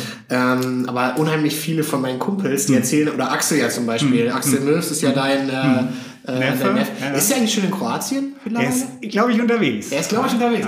Ja. Äh, Schöne Grüße, genau, Axel. Genau, Axel. Hyper, hyper. der alte Scooter-Fan. Ja, der Scooter-Fan. Gestern kam bei 1 Live und dann dachte ich, das muss sich einer für unseren Axel gewünscht haben. Ja, das will ich, genau. Ja. Genau, also äh, Axel, großer Scooter-Fan, äh, auch ein guter Kumpel von mir. Ja. Ähm, aber der ist ja, der hat zum Beispiel auch in Bielefeld studiert und die ganzen Handballer treffen sich natürlich da auch immer noch nach wie vor unterwegs. Von daher ist das ja, hat sich das ja zumindest nicht, nicht verändert. Nicht verändert. Ähm, Martin, dann ist jetzt vielleicht ein kleiner Zeitsprung, aber dann fangen auf einmal die Anfang, schreiben wir jetzt so ein bisschen Anfang 90er Jahre oder Mitte 90er Jahre und dann äh, kommt eine Krankheit in dein Leben. Ähm, ja, ist richtig. Ja. Wie hast du das erste Mal so gemerkt, boah, fuck, irgendwas stimmt gerade mit meinen Augen irgendwie nicht? Ja, das Interessante äh, jetzt, äh, hätte ich mir vorher gar nicht äh, drüber Gedanken gemacht. Durch äh, wieder wahrscheinlich auch, äh, äh, dass ich immer als Torwart beim sieben Meter nicht den Kopf wegziehe. Auch da wieder der Lidschlussreflex mal nicht da. Ball von sieben Meter vor eine Birne gekriegt, zum Augenarzt gegangen. Und da war eben, dass dann die Hornhaut kriegt ja manchmal durch diesen Ball, der ja dann da mit 100 Klamotten uns in, ins Gesicht fliegt, äh, der, der ramponiert ja dann mal ein bisschen den Glas, also vorne die, die Hornhaut. Aber das war dann nicht so schlimm oder so, das war dann auch okay, aber dass der Arzt dann eben da in den 90er Jahren das feststellte, dass da im Augenhintergrund die Netzhaut, dass da was nicht ganz taco ist, was man erst, ich hatte das Lennart erst gar nicht realisiert. Und nur durch diesen Zufallsbesuch beim Augenarzt wurde es dann eben deutlich, da passiert eben was im Augenhintergrund auf der Netzhaut. Und das musste man im Auge behalten. Das wurde dann erst gelasert, dass dann da mit hoher Energie dann hinten die Netzhaut teilweise festgetackert wurde. Und da äh, wurden, äh, waren dann eben so, wie nennt sich das, eben entzündliche Prozesse, die dazu führen, dass man dann eben nach und nach immer mehr Teile der Netzhaut eben nicht mehr äh, dann äh, vernünftiges Bild wiedergeben im Gehirn, dass die eben irreversibel dann eben zerstört sind. Da spricht der Lehrer. Ja, dass dann eben, man hat diese Vokabeln so oft dann benutzt, aber heute holt man die, also die sind nicht mehr, kann man nicht wieder heile machen. Es gab eben auch, man hatte zahlreiche Untersuchungen. Wie gesagt, man stellte fest, da passiert was. Also ist das, ist das was gewesen, du hast irgendwie mal einen Ball oder so in, als Auge bekommen und da hat sich irgendwas entwickelt oder ist das was, was sozusagen nee, der, der im, im, im, das schlummerte in mir dann da halt auch unbewusst. Hatte man bis dahin, äh, hatte das keine Auswirkungen Wirkung, aber der äh, Augenarzt sah das. Und äh, das entwickelte sich dann eben entsprechend in den 90er Jahren, dass man eben zuerst eben eine Menge Restsehen hatte, mit der Traditionsmannschaft nach wie vor auch noch teilweise mit Rainer da auch im Tor spielen konnte, eben dann da auch ein äh, volles Bild hat. Der äh, Zuhörer kann sich das so vorstellen. Das Spannende war dann zum Beispiel, ich habe also auch dann Tennis gespielt, dass man praktisch für eine Millisekunde diesen Tennisball, dann ist der auf einmal weg. Und in der nächsten Millisekunde ist er wieder da, wo man denkt, ups, ne? und das ist dann da diese Stelle gewesen, wo die Netzhaut eben dann nichts mehr weitergibt. Und diese Stellen, die wurden dann eben halt immer größer. Vorher konnte man eben äh, noch ganze Inseln, ganze Leute dann da halt auch erkennen, Farben sehen. Und nach und nach hat sich das eben so verändert und man stellte dann durch Untersuchungen eben halt auch fest, also äh, da ist eben diese Autoimmunerkrankung, sagt man dazu. Mein eigener Körper wendet sich dann da praktisch gegen meine Netzhaut, so wie es andere Autoimmunerkrankungen gibt, wie Rheuma oder so halt, wo Gelenke, wo Muskeln da mhm. befallen sein können. Da ist eben die Netzhaut betroffen und zum Glück nur die und die ist dann eben aber wurde nach und nach eben durch so Entzündungsschübe dann halt äh, so zerlegt, dass man eben schon seit praktisch ähm, ja, im Vierteljahrhundert nur diesen Status blind hat, obwohl, wie gesagt, man zuerst noch Farben sehen konnte. Wenn, wie gesagt, dann äh, in den 90er Jahren war ich dann auch mit äh, zum Endspiel da der Besselaner, weil Arne da mitspielte mit Moritz Schepp, also mein Sohn Arne mit Moritz Scheppsmeier und eben Jochen Simons Sohn dann da halt auch entsprechend äh, um die deutsche Meisterschaft und gegen Magdeburg gewonnen haben. Das konnte man dann eben noch realisieren und sehen halt auch. Und das wurde dann aber eben immer schlechter dann halt auch. Ne? Wenn man dann später, zehn Jahre später, dann eben nicht in den 90ern, sondern dann eben nochmal bei Arne geguckt hat, bei meinem Sohn, eben wie spielt er dann da in Nordhemmern oder wie spielt er da in Mönchhöfen, dann hat man schon das Spiel nicht mehr gesehen oder wenn man in einer Kamperhalle oder eben entsprechend dann da mal mit war, um zu gucken, dann äh, hat Günther oder Günther Gieseking oder jemand einem das Spiel oder Jimmy eben das Spiel geschildert dann sieht man, hat man dieses Spiel gar nicht mehr verfolgen können.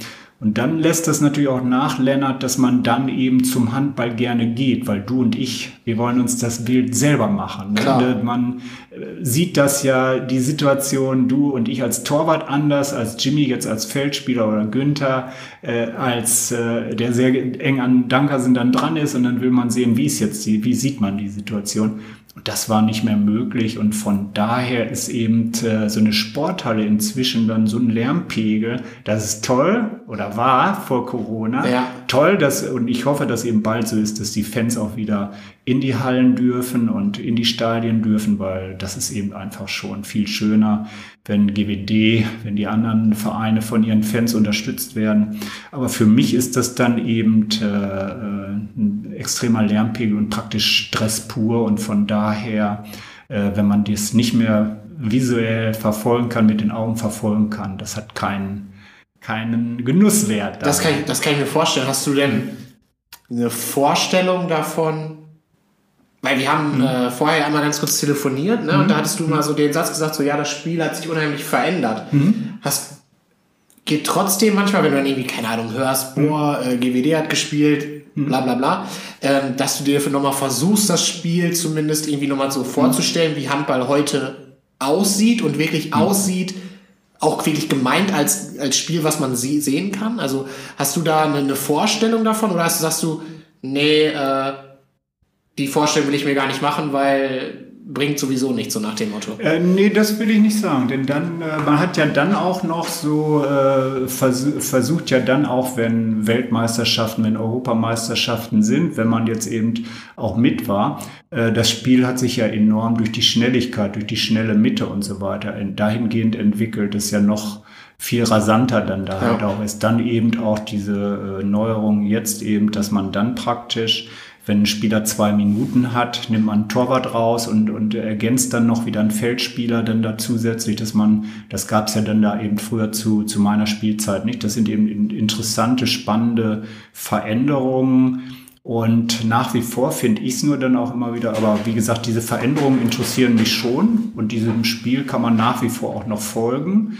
Nach wie vor finde ich es dann auch immer wieder spannend, wenn es um Wurst geht, dann hast du eben nicht so Resultate 38, 36, sondern wirklich bei diesen wichtigen Spielen, dass dann nach wie vor oft eben so in diesem 20er-Bereich überschaubar stimmt, bleibt. Stimmt, ja, stimmt. Weil dann ist doch Beton angerührt und äh, irgendwo anders gespielt dann da. Das kann ich vorstellen. Also interessante, positive Entwicklung beim Handball auf jeden Fall. Und äh, äh, manche Dinge, dann werde ich auch gefragt, ich weiß gar nicht, irgendwo gibt es da eine Lampe am Tor oder so. Das wurde auch mal irgendwie gefragt und da hat mir auch irgendwie mal eine Aufklärung gegeben, aber das weißt du wahrscheinlich besser. Irgendwo gibt es da ein Licht. Ja, gab es mal in internationalen, also auf manchen hm. internationalen Turnieren, ich glaube jetzt auf der Euro. Hm auf der Weltmeisterschaft war es gar nicht, aber auf der Europameisterschaft auf jeden Fall. Immer dann, wenn ein Tor gefallen ist oder die Sirene äh, leuchtet, beziehungsweise ringt, äh, dann gab es immer so ein Licht, ja. Ey, ähm, aber wie gesagt, die Entwicklung, ganz andere Athletik, Ein Freund hatte jetzt nochmal äh, Jimmys Endspiel von 78 um die Weltmeisterschaft gesehen und gesagt, toll, wie, wie schnell die eigentlich äh, spielen, auch im Vergleich zu heute, damals, äh, Vlado Stenzes äh, ja. Weltmeistermannschaft. Aber wie hatte die Frau festgestellt, die Spieler sind alle so dünn halt halt auch. Und die Athletik, äh, du hattest zwar einen Jimmy, der eben sehr athletisch war, oder auch ein äh, anderer Spieler, aber äh, die Spieler mit 1,95 damals, äh, äh, die waren eben nicht so durchtrainiert wie heute eben oder wie vor Jahren auch dann schon äh, Frank von Bern oder so, der ja dann eine ganz andere Muskelmasse auf die Waage brachte äh, zu seinen aktiven oder positiven ich, oder Zeichen. Ich, ne, ich habe noch nicht gefühlt, ja, ich glaube Lennart. Du kannst gerne mal anfassen. Ich glaube Lennart. Ja, ja. ja, ist ja spannend, auch Yannick oder so, Yannick Borcher, den ja. du eine Yannick oder so siehst, der dann auch in den letzten Jahren, wo man ja eben dann äh, ganz anders äh, aufarbeitet, wo Günther Gieseking eben halt auch gesagt hat oder auch Marius Traue, äh, wann eben da angefangen wird, eben halt auch gerade so äh, wesentlich athletischer zu arbeiten, ausgehend von den Franzosen, die ja so erfolgreiche Spieler mit Karabatic dann haben, die ja so eine Dynamik, so eine Athletik dann halt auch haben, was eben nur geht, indem man sehr äh, strikt und sehr hart dann da an sich ja, arbeitet. Muss man öfter mal ein bisschen eine Runde pumpen. Äh, Mar ja, ja, ja, ja. Marius und Marius und Yannick hast du eben angesprochen, das sind ja äh, auch zwei, also Marius Traue, Yannick Borcherding, äh, die haben übrigens dich auch angekündigt auf äh, Instagram. Ich weiß nicht, ob, äh, ob Arne dir das gezeigt hat. Kann ich dir nachher sonst gleich mal vorspielen. Zwei ganz tolle. Genau. Äh, definitiv kann ich dir nur recht geben, weil die beiden kennst du besonders gut. Ja, das ist eben schön, dass man dann, äh, weißt du, Lennart, dem Handballsport ja auch so verbunden bleibt, dass die eben äh, ausgehend von dieser Behinderung habe ich eben inzwischen, ich arbeite also an, als Lehrer an einer äh, Förderschule in Lübbecke und das ist eben faszinierend, dass man dann eben so eine tollen Assistenten hat wie mit Marius, wie mit äh, Yannick mein eigener Sohn Arne, der war eben auch mit dabei. Ist eben spannend zu sehen. Oder auch Axel, Neffe Axel und alles athletische Typen und wo dann eben gefragt wurde, meine Güte, wo holst du immer die tollen Typen her? Henna, dich wollen wir natürlich nicht vergessen, denn äh, äh, ausgehend Jan Pohlmann war eben mit einer der ersten und Jan sagte dann, Jan Pohlmann, Mensch, jetzt müssen wir mal, hier ist noch einer der Henna, der hat mal Zeit und Henna, schöne Grüße an dich. Genau. Mit dem war es eben super auch an der Schule am Buschkamp Wettkampf. Und diese Assistenten, dadurch, dass ich eben nicht mehr so sehen kann, die setzen natürlich dann meine Ideen im Sportunterricht, beim Schwimmunterricht oder so um oder sagen dann Martin, das läuft oder das läuft nicht. Und das ist eben spannend zu sehen, eben mit Yannick, eben halt mit Marius, wie positiv eben die auch äh, pädagogisch dann da mit diesen meinen Schülern arbeiten. Denn wie Henna immer sagte, das ist schon eine Wundertüte. Und es ist eben toll zu sehen, wie eben Tenner damals was mit angestoßen hat, weil er eben auch einen Narren an einem Spieler gefunden hat, an dem Arian. Und es ist eben spannend äh, zu sehen, wie er den eben auch gefördert hat, der Henner damals, wie Yannick den später dann und die anderen eben halt auch den gefördert haben, Marius. Und äh, wie erfolgreich die dann eben als Team nachher eben wirklich auch gespielt haben. Da ging es aber nicht um Handball, da ging es um Basketball. Da ging es um Basketball, weil es eben an diesen Förderschulen leid oder gibt es eben nicht Handball. Handball ist auch zu komplex. Das ist das, was mein Schwager immer sagte, äh, ne? weil da gehört schon eine Masse Grips dazu, Handball zu spielen und auch zum Basketball gehört das auch, aber es ist eben einfach hinterm Ball zu treten, als einen Ball zu fangen und zu werfen und so zu werfen, dass er gut ankommt.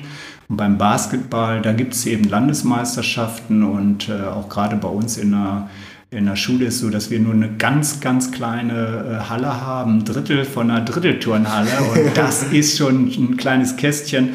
Und da ist eben Basketball möglich. Und äh, da hat sich eben was entwickelt, was eigentlich äh, schön ist zu sehen, denn nachdem sie bei der ersten Landesmeisterschaft irgendwo unter ferner Liefen waren von 15, 16 Teams, waren sie beim nächsten Mal dann Achter, mit Henna waren sie dann Vierter und dann, äh, nachdem sie dann eben Vierter waren, ist ja dann logisch 8-4, dann kommt die 1, dann waren sie eben mit Yannick dann und Marius damals eben äh, 2017, nee 2015 und 17 jeweils Landesmeister mit Marius und Yannick. Und eben 2019 immerhin dann halt auch mit meinem jetzigen Assistenten Tim. Tim Waldke ist eben von Jimmy Waldke der Sohn. Ja. Da waren sie dann immerhin im Finale und äh, zweite Halbzeit konnten wir leider keinen Korb mehr machen. Da haben sie Silber geholt. Aber toll, was diese äh, Marius, was Yannick, was eben Henna, was eben Arne, was der Jan, was die da so entwickelt haben mit den Kindern, mit äh, eben diesem positiven äh, Sport. Da sieht man, was man da bewegen kann. Es ist einfach faszinierend, weil wir vorhin das Thema ja auch hatten, feiern. Ja. Denn äh, das war emotional für mich, für diese Schüler einfach toll, nachdem sie eben da über Jahre, wie gesagt, die haben hart trainiert. Kannst du mal äh, Yannick fragen, denn dann waren eben Sondereinheiten in der großen Halle, in der Kreissporthalle auch in Lübbecke, die wir organisiert haben, wo uns eben da auch äh, Axel dann mal mit seinem Kumpel Jona dann da auch mitgeholfen hat. Und äh, das eben toll zu sehen, wie lange die dann an so einer Sache bleiben und äh, welche, welchen Erfolg, was sie dann da eben sehen und zu sehen, wie die daran wachsen eben. Da, ob, so ein, ob du das bist, Lennart, oder ich, wo der Sport, dieser Mannschaftssport mit anderen einfach eine Menge bringt und es eben ganz toll, das äh, ja, so zu sehen. Das, das glaube ich gerne. Du bist ja sozusagen auch noch klar erstmal als Lehrer im Mannschaftssport aktiv, aber ähm, du selber bist ja auch noch, also für mich persönlich irgendwie ein Stück weit irre. nicht du bist irre, aber es ist, es ist irre, wie viel, wie viel Sport du noch, auch noch machst. Ne?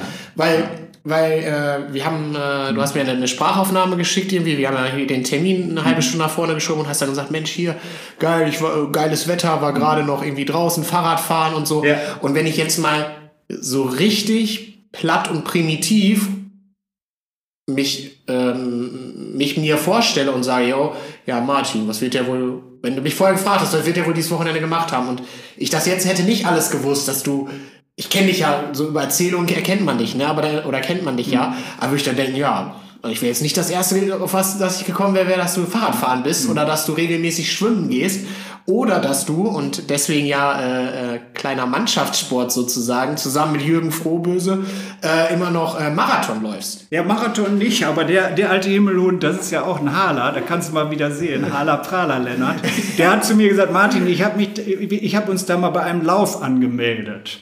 Ne, vor Jahr und Tag ist jetzt also auch schon Jahre her. Aber Lennart, so ist das. Ein toller Freund. Jürgen, schöne Grüße, auf jeden Fall. Super Freund. Und es ist toll, wie äh, eben Jürgen das halt auch mit mir macht, mit diesem Laufen, weil er ist da so ganz äh, klasse, wie er einen leitet. Die Menschen fragen dann auch, wie machst du das? Aber wie gesagt, das ist einfach, dass Jürgen neben einem ist und man inzwischen auch, ohne dass man dann da äh, verbunden ist, dann da so einen Kontakt über einen leichten Fingerkontakt an seinem Ellbogen hat. Er hat inzwischen, glaube ich, einen ganz äh, verkrampften rechten, rechten Arm, weil er dann immer dann darauf achtet. Aber es macht einfach Freude und äh, es ist blindes Vertrauen, ja. Das ist das ist richtig blindes Vertrauen, aber bei Jürgen absolut äh, safe und sicher wie bei anderen eben. Und Jürgen ist das eben mit dem Laufen und dieser Marathon war ein Halbmarathon, aber da Lennart, Lennart, Lennart danach Halleluja. Ich habe ich hatte mein äh, Kreuzbandknie war so äh, und dann habe ich gesagt, Jürgen, das machen wir nicht nochmal. Einen kleinen Lauf und dann standen wir da bei diesem Minder Rosenmarathon. Aber es war herrlich. Es war nochmal schön und äh, wie gesagt, es ist toll, so eine Freunde zu haben, Lennart. Und das ist ja eben das Schöne im Sport dass da eben ja äh, immer wieder tolle Menschen sind, die sagen, komm, wir machen da was zusammen. Ob das dann da eben beim Tandemfahren ist eben ein Kollege von Hotti, ein ehemaliger Postbote, der eben äh, seit äh, etlichen Jahrzehnten eben nicht nur für Post eben dann, Hotti fuhr ja früher auch mit Fahrrad die Post aus. Auf jeden Fall äh, Hartmut, der fährt mit mir Tandem und das ist eben klasse. Und das andere ist eben halt, dass man dann eben halt durch eine äh, Rückenoperation, dass man seit vielen Jahren dann da eben eine, eine Gymnastikgruppe bei VHS über Jahrzehnte gemacht hat. Die habe ich aber dran gegeben, weil irgendwann ist auch mal gut. da die Rückenschule, ja. Und äh, die hatte ich eben letztes Jahr dran gegeben, aber da hat man in Hille noch äh, die krummen Rücken und das sind eben, da sind eben auch viele ehemalige Handballer mit Jimmy, mit eben anderen, die dann eben aus den unterschiedlichsten Berufszweigen kommen, aber die dann auch erst noch ein bisschen erst Basketball gespielt haben, aber inzwischen Fußballtennis Ja, das ist eben. Ey, das macht auch übelst Bock. Ja, das ist. Ohne Scheiß. Macht eben cool. denen Spaß und egal ob 3 gegen 3 oder früher waren es dann eben 6 gegen 6, also die, das muss eigentlich sein. Corona bremst das ein bisschen aus, aber da sind sie mit Freude dabei und da ist die Verletzungsgefahr nicht so groß wie früher beim Basketball. Dann Das gab es doch den einen oder anderen Stich ins Auge oder aus Versehen und die Beweglichkeit wird im Alter nicht größer. Aber es macht eben dann halt auch Spaß mit der Gymnastikgruppe alleine von Sprüchen her. Schöne Grüße an Jimmy, der ist ein sehr guter Entertainer. Oder sein Gegenpart kommt aus Halen, der Dakteri, der Tierarzt Lennart. Den kommt kenn ich. Direkt Dr. Hauptmann und die beiden auf Platt, das ist einfach nur klasse. Und dann, wenn der Philippa dann noch von einem, aus äh, dem Hiller Norden dazukommt, ist einfach schöne Unterhaltung. Und der zweite Teil nach der Gymnastik, die Zungengymnastik, was äh, optimal war bei Ossenfort in der Gaststätte, die jetzt leider äh, wahrscheinlich nicht mehr aufmacht. Das war einfach zu schön, dieser zweite Teil Zungengymnastik und dazu dann eben ein schönes Helles. Ja, Weltklasse, Weltklasse. Ähm, Martin, überragend. Ey, wir haben hier eine schöne Stunde 15 gemacht. Äh, das hast du äh, fantastisch gemacht. Das war unheimlich cool, dass ich hier sein durfte, dass du das mitgemacht Lennart. hast. Ähm, was ich dir noch sagen wollte, und das ist kein Scheiß jetzt, was ansteckend ist, ist, dass man dir abnimmt, und das soll jetzt nicht irgendwie, dass ich dir irgendwie, keine Ahnung, irgendwie Honig ums Maul spielen will oder so, weil ich müsste ich ja nicht. Äh, aber was man dir, was man dir äh, abnimmt, ist, dass du eine unheimlich krasse Lebensfreude irgendwie mitbringst, auch wenn man sich mit dir unterhält. Äh, und das trotz deines Schicksalsschlags sozusagen. Und äh, ich wünsche dir, dass du das ganz lange beibehältst. Lennart, ich möchte weiterhin äh, euch danken, diesen jungen Leuten, die so positiv wie, wie du eben bist, wie, wie eben, äh, eben meine Assistenten oder so. Ist einfach faszinierend, dass es eben so viele tolle junge Menschen gibt wie Lennart, die einfach Ideen haben und positiv gut drauf sind. Äh, die alten Säcke wie wir, wir schimpfen ja oft über die äh, jungen Leute, aber ich kann nur sagen, Hut ab, so viel tolle junge Leute. Und Lennart, da gehörst du auch mit dazu in deiner offenen Art und toll. Dir wünsche ich auch sportlich da, dass du immer Spaß hast. Ja, ich, ich, ich, ich hoffe es, ey, wenn jetzt bald mal wieder diese ganzen Hallen aufmachen. Ich raste langsam Ja. aus. Ey, Martin, eine Frage habe ich noch, Ja. die mir eben gerade noch eingefallen ist. Ähm, ich bin ja reingekommen und jetzt haben wir uns ja eine Stunde f- 15 so unterhalten. Fängst du bei dir im Kopf auch an, dir ein Bild von mir zu machen, vorzustellen, wie ich ungefähr aussehen könnte? Nein. Macht man das nicht? Nein. Also wenn du, Ja. wenn du das machen würdest, dann stell dir mir vor, ich habe eine unfassbar schöne Nasenscheidewand jetzt. Die, die ist wie die von Henna, oder? Ey, ohne Scheiß. Oh, ich bin richtig. Also die sieht man's. Naja, man sieht sie nicht wirklich. Aber äh, ich versuche mir das einzureden, weil ich den Effekt von dieser Operation noch nicht so richtig sehe. Ähm, wir nehmen übrigens vor der Aufnahme von äh, Rolf Herrmann auf. Also die ist jetzt eine. Woche alt, die. Operation. Aber äh, ich muss mir das so ein bisschen einreden, damit ich mir auch immer wieder sage, ja, äh, das äh, hat sich gelohnt. Der Schmerz, den ich da aufgenommen habe. Lennart, ja, Aber- das sind echte Schmerzen, ja. Lennart, ich dr- drück dir die Daumen, dass der Effekt wirklich so da ist, wie ihn haben wolltest. Das mache ich. Leute, äh, das war die Folge mit äh, The One and Only Martin Birkner. Ähm, die nächste Folge in 14 Tagen wird mit Dennis Bekemeyer sein vom TSV Halen. Ähm, auch ein Torhüter. Wir setzen das hier äh, Schöne gnaden. Grüße, schöne Grüße, Dennis. Genau, sehr schön. Äh, das, das, wird, das wird großartig, da freue ich mich drauf. Äh, da wird's, ähm, ich sag mal so, es wird feuchtfröhlich zugehen, glaube ich, äh, was die Geschichten, was die Geschichten angeht. Äh, ansonsten bleibt nichts äh, anderes über, als euch äh, eine gute Woche zu wünschen. Und wir hören uns in 14 Tagen wieder. Macht's gut, bis dann. Ciao, ciao.